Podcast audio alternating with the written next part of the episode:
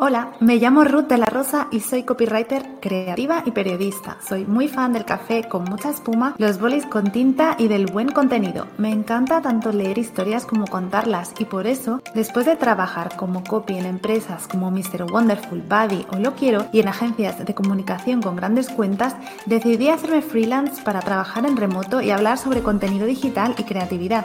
Te doy la bienvenida a Palabras sin filtros, un ratito de reflexión sobre el mundillo digital que te dará ideas para crear contenido auténtico, creativo y útil para tu marca de la mano de creadores con mucha trayectoria en el mundo digital. Empezamos. Hola, ¿qué tal? Hoy os quiero hablar sobre cómo crear una personalidad para una marca. Esto eh, forma parte de la estrategia de contenido de, para poder saber cómo comunicar para, em, para, tu proyecto, para tu producto, para tu servicio o para si trabajas como copy. Em, supongo que ya lo sabrás, pero eh, bueno, quería explicaros las tres maneras de generar una personalidad de marca. La primera es em, crear la personalidad con, eh, con una teoría que se llama Young, es la teoría de Young, que tiene 12 arquetipos, ¿vale? Os lo voy a, los voy a explicar de una manera, bueno, un poco fácil, lo tengo aquí, lo digo porque si no me veis que miro la cámara, em, para recordarlos todos. Em, la primera marca, la primera, el primer arquetipo sería el de la marca, las marcas inocentes, ¿vale? Esto todo forma parte, las, tres que os voy a decir, em, forman parte de arquetipos que buscan la independencia, ¿no? una marca inocente es, por ejemplo, una marca con mucho optimismo, nostálgica, muy sencilla, inocente, mm, que busca también, pues bueno, que habla de forma muy directa, eh, directa y sin complicaciones. En este caso, por ejemplo, sería Coca-Cola, ¿no? Después, eh, la marca sabia son marcas que tienen grandes ideas, que quieren compartir em, conocimiento. Por ejemplo, puede ser Google, puede ser mm, Wikipedia, ¿no? Son marcas que quieren eh, hacer llegar mensajes al mundo eh, que, la, que, la, gente los entienda, ¿no? También puede ser, por ejemplo, una universidad, ¿no? Es una marca sabia. Una marca exploradora sería una marca curiosa e inquieta, que le gusta tomar riesgos y vivir aventuras, ¿no? Eh, se sienten libres y buscan salir de la rutina. Por ejemplo, Red Bull. Otro arquetipo que busca dejar huella, por ejemplo, eh, sería una marca forajida, ¿no? Que sea una marca rebelde, que piensa que las normas se hicieron para romperse, que luchan contra la autoridad, que promueven cosas, hacer cosas de formas muy distintas, como por ejemplo sería una Harley Davidson. Una marca mágica sería buscar conseguir transformar la vida diaria de una persona y en este caso eh, una marca súper conocida es Disney, ¿no? Eh, que es que piensan que mm, todo es una fiesta, un sueño, una ilusión. otro tipo, otro arquetipo de marca sería la marca heroica, eh, que buscan inspirar a los demás. Sienten la necesidad de dejar huella en el mundo a menudo a costa de un gran sacrificio. Por ejemplo, Nike, ¿no? Nike, Adidas, todas estas marcas de superación personal em, que necesitan, bueno, que, te incitan, ¿no? A, transformar tu mundo a través del deporte, por ejemplo, ¿no? Eh, otro tipo de arquetipos, por ejemplo, que se, serían de que buscan conectar, conectar con las personas, ¿no? De forma genuina, de forma verdadera, por ejemplo, eh, una manera de conectar sería a través del deseo.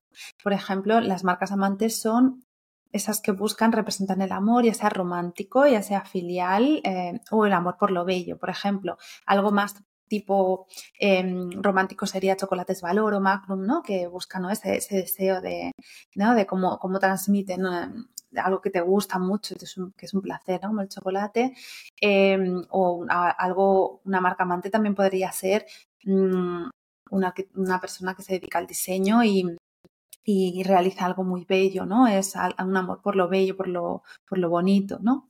No tiene que ser siempre un amor romántico de deseo, ¿no?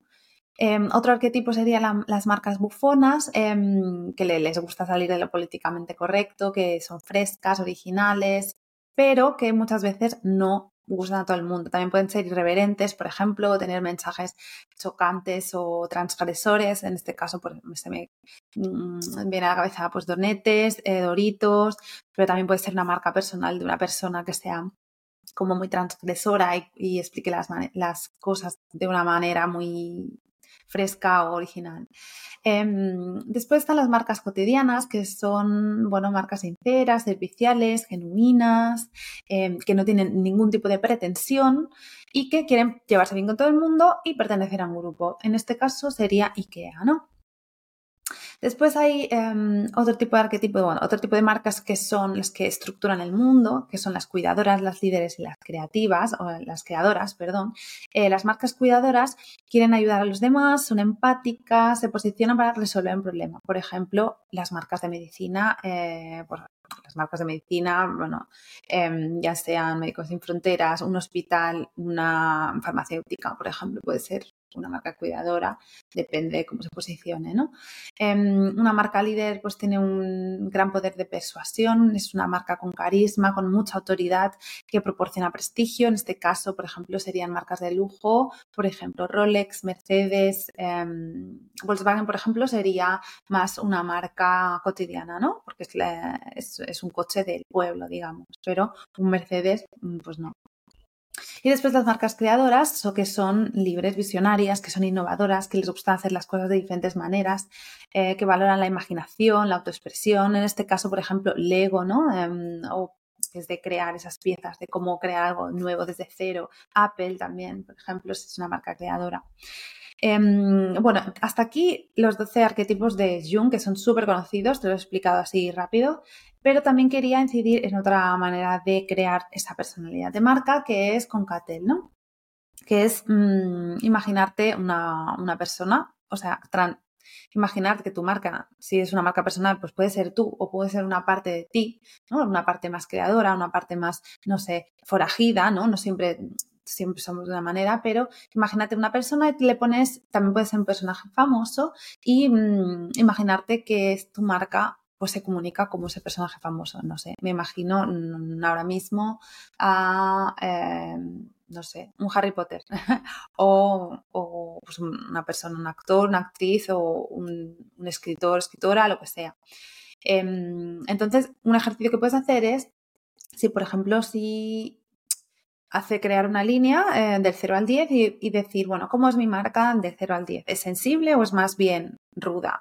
¿Es inteligente y suspicaz o es más bien cariñosa y amorosa? ¿O es más impulsiva en sus mm, comunicaciones o más reflexiva?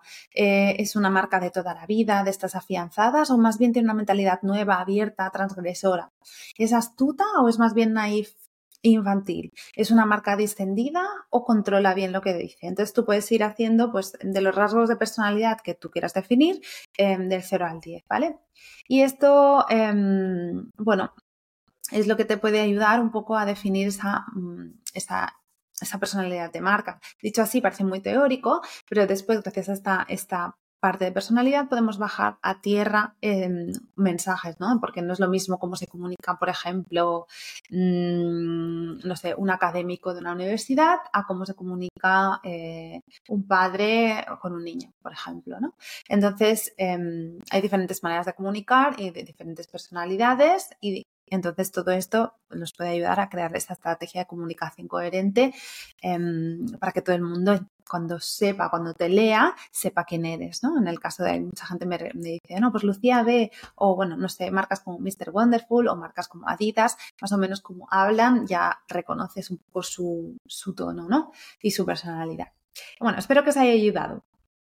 Espero que te haya gustado este episodio. Si es así, me encantaría que dejaras una reseña en el mismo lugar donde hayas escuchado este podcast. Es la mejor manera que tengo de poder seguir con este proyecto. Gracias por dejar que las palabras fluyan sin filtros. Si además quieres seguirme por redes sociales, podrás hacerlo tanto en Instagram como en LinkedIn. Búscame como Rutela Rosa Copywriter. Estaré atenta a tus comentarios. Nos vemos en 15 días.